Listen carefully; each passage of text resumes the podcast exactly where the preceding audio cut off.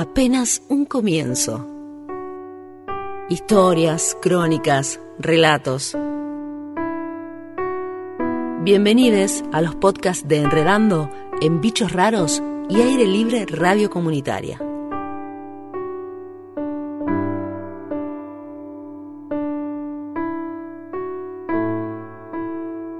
¿Cómo impacta la crisis y la pandemia en los hogares sostenidos solo por mujeres? Estigmas, prejuicios, cuerpos y maternidades criminalizadas, el colapso físico y mental, las tareas de cuidado y las tribus autogestivas para no criar en soledad. A Sol y Sombra, un texto de María Cruz Ciarnelo con fotos de Juliana Falle, en Boletín Enredando. Son las seis de la mañana y todavía no amanece. Anabela apaga el despertador y se levanta para terminar los artículos pendientes del día anterior. Siente el cansancio en el cuerpo porque apenas logró dormir unas horas. Su hijo de tres años aún no despertó y ella cuenta con el tiempo justo para cerrar las notas y enviarlas al diario. Una hora y media después, Juan Martín abre los ojos y llama a su mamá. Anabela prepara el desayuno, lo viste y lo lleva al jardín. Después tocará cubrir tribunales, volver a casa, escribir unas líneas, buscar a Juan Martín, cocinar, jugar un rato, lavar ropa, retomar la escritura de las notas, hacer las compras, cambiar los pañales, bañarlo, y así hasta la noche, hasta que su hijo se duerma o hasta que sus ojos caigan fusilados de tanto sueño. Anabela, periodista, 38 años, único sostén de hogar, integra la enorme masa de madres precarizadas y monotributistas que hacen de todo al mismo tiempo. La cuota alimentaria no le alcanza para cubrir las necesidades de su hijo y la pandemia no hizo más que agudizar una realidad que atraviesa desde que es madre. A veces estoy 12, 14 horas en el día y, esto, esto, se aumentó mucho en la parte de, pandemia. ¿Por qué? No solo comento por el contexto de pandemia, sino también por el incremento del costo de vida. Entonces yo me daba cuenta de que no me alcanzaba. Eh, si bien hay una cuota alimentaria también para el niño, para Juan, eh, es, mínima, es ínfima. Entonces, eh, lo, que lo que tuve que hacer es, tener más trabajo y, y, tener que salir a laburar más para, para poder subsistir y para poder, para que Juan tenga eh, todo lo que necesita, para y, para que uno también tenga lo que necesita, el vivir, los alquiler, el alquiler, los impuestos, la ropa, eh, el jardín del nene, todo, todo lo que lleva una vida. El despertador de Vanessa suena antes de las 7. En sus cálculos está el tiempo que destina para atravesar media ciudad, desde la zona sur hasta el noreste de Rosario. Allí da clases en la primaria de la escuela del padre Edgardo Montaldo del barrio Ludueña. A esa hora y hasta los cuatro años de edad, despertaba a Aimé, que hoy tiene seis, los días en que nadie podía cuidarla durante la mañana y la llevaba con ella a su trabajo hasta el horario que le tocaba el jardín. Contar con esa posibilidad que le brindaba la escuela fue fundamental. Una red de sostén, una tribu, como ella la llama, y enumera los tres nodos de su red, la comunidad educativa de Ludueña, las amigas, su familia. Vanessa se separó de su expareja cuando su hija cumplió el año. Desde entonces es ella quien se ocupa 100% del sostén económico de su hogar. En el medio nos matan mientras seguimos acá dando vueltas por los pasillos, grita Lorena con la rabia que escupe de su boca. Minutos antes había sido maltratada por una operadora de justicia cuando fue a solicitar por segunda vez una orden de restricción de acercamiento y cese de hostigamiento para su ex pareja y padre de su hijo Juan, que hoy tiene cuatro años.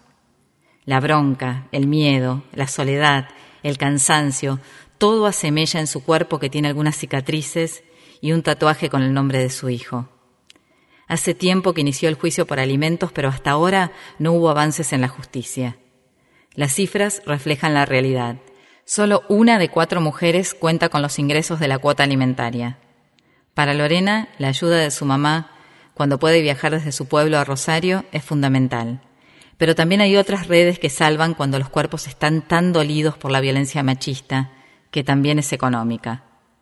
Domingo, Día de descanso. Juan se entretiene con los juguetes mientras su mamá prepara el almuerzo. En el departamento que alquila Lorena desde hace más de 15 años y cuya renta le acaba de aumentar un 90%, hay algunas fotos y carteles. Néstor y Cristina, Perón y Evita, y en la cocina la pizarra con la frase Se va a caer escrita en tiza blanca. A Lorena la salvó el feminismo. La Poderosa cuenta en Rosario con 19 cuidadoras comunitarias que se ocupan de acompañar a los hijos de muchas madres que tienen que salir a trabajar para sostener el hogar. En el barrio Los Pumitas, la tribu necesaria, esa red de sostén y acompañamiento, es la casa de las mujeres y disidencias de la organización. Vanessa tiene 34 años, tres hijas de 16, 12 y 6 años y su casa compone el 55% de hogares con ingresos más bajos sostenidos solo por mujeres. Hace dos años, y por insistencia de su hermana, se sumó a la poderosa. Primero empezó cocinando, después se integró a las asambleas villeras y hoy es una de las mujeres que le da vida a la casa que fundó la organización. A pesar de tener un trabajo por horas como empleada de limpieza, que disminuye con cada restricción, asegura lo que muchas otras mujeres madres revelan con crudeza. La plata no alcanza. Las dificultades em, que siento y que tuve al ser el único sostén del hogar es que, bueno, con un solo sueldo el dinero no alcanza y también que no les dedico el, tiempo que ellos quizás necesitan. Eh, me enfoco más en darle un bienestar y que estudien, no les falten lo necesario y, no en el tiempo que, que a veces también ellos requieren. Vanessa dice que en este contexto pandémico se están organizando las trabajadoras de los comedores, de las postas sanitarias y de cuidados, que necesitan ser vacunadas y tener un reconocimiento salarial por parte del Estado. Vanessa dice lo que la realidad expone a gritos. Las redes que salvan en los territorios más vulnerados también son construidas por mujeres. Son las nueve de la noche y Gabriela se prepara para salir a trabajar. Francesco, su hijo de nueve años, quedará al cuidado de una compañera hasta las doce o una de la mañana. Cuando su hijo tenía un año comenzó a ejercer el trabajo sexual para poder vivir. Gabriela se sumó al gremio de AMMAR y hoy es la secretaria adjunta del Sindicato de Mujeres Meretrices en Rosario dice que el 90% de las trabajadoras sexuales son jefas de familia a cargo de uno a siete hijes y marcadas por una evidente desigualdad. No cuentan ni con obra social ni aportes jubilatorios a pesar de ejercer el oficio desde hace más de 20 años en muchos casos. Muchas de nosotras no contamos eh, por falta de derechos justamente con obra social, aporte jubilatorio. Eh, y ha quedado en evidencia la precarización de, nuestro trabajo. Venimos muy vulnerables y hasta el punto de, estar marginal, marginal dentro de esta sociedad. Eh, entonces, al no contar con un recibo de sueldo o la posibilidad de poder demostrar algún ingreso, porque trabajamos de manera autónoma e independiente, no bajo ningún tipo de patronal, eh, hace que a la hora de alquilar, eh, primero los precios son exorbitantes, o sea, te terminan cobrando dos o tres veces más caro de lo que valdría cualquier hijo vecina, hija vecina que esté alquilando un departamento, porque piensan que nosotras es fácil el trabajo sexual y que somos una maquinita eh, de hacer dinero. Y no es eh, tan así. La clandestinidad a la que las expone el Estado es mayor vulnerabilidad y Gabriela lo tiene muy claro. Por eso, las redes que entre ellas construyen para salvarse unas a otras son fundamentales. Para Gabriela, sus compañeras, las putas feministas, son su tribu. La violencia económica es una de las formas de violencia patriarcal que sufren mujeres y disidencias. En los hogares monomarentales, además de las historias de vida, los indicadores demuestran el fuerte impacto de la crisis económica y la pandemia. Durante el tiempo en que hubo mayor cierre de la economía, la tasa de participación económica de las mujeres caía 8,2 puntos porcentuales. Para las mujeres jefas de familia, la caída fue aún peor, 14 puntos porcentuales.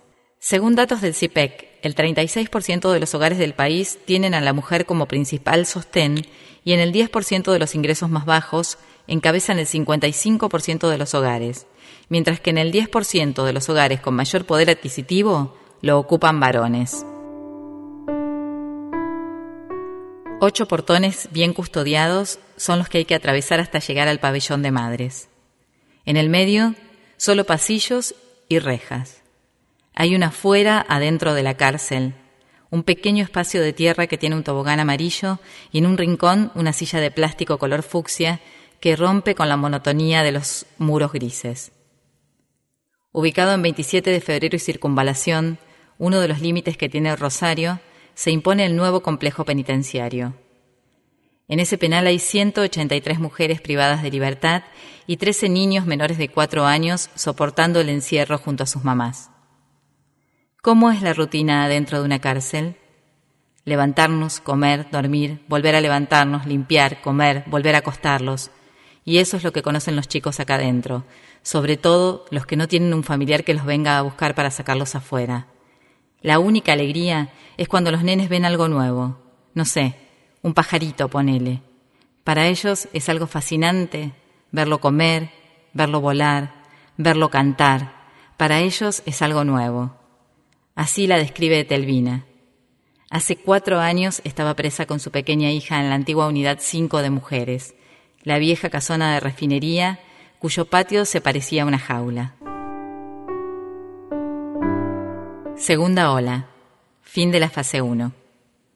Lorena desde temprano empieza con la limpieza de la casa antes de que Juan despierte. Aprovechará el tiempo para dejar frisada alguna verdura y adelantar el trabajo que más concentración le requiere. Después intentará sostener una reunión virtual con su hijo trepado a la espalda y entre medio salir corriendo para llevarlo a la burbuja de su jardín, donde estará solo 45 minutos. Lo esperará en la calle, caminarán rápido las cuadras hasta llegar a la casa y retomará el trabajo que quedó pendiente. Hay momentos y hay muchos momentos que hay, hay colapso de parte mía más que nada, ¿no? En cuanto a la paciencia, el, el poder gritar, el poder decir no aguanto más. Intentamos, no lo estamos haciendo ahora en este pico, pico, pico de, casos, pero salir a dar una vuelta eh, con él después que termine mi jornada, alrededor de las 5, 5 y media de la tarde, salir a, a, caminar un rato entre los dos, monopatín, bici, boomerang, pelota, salimos. Pero a su vez están los mandados, las tareas domésticas que hay que hacer. A veces hago malabares con el trabajo, a veces estoy en reuniones y Juan está colgado conmigo. Eh, hay reuniones que no estoy con la cámara prendida porque realmente mi casa es un desastre.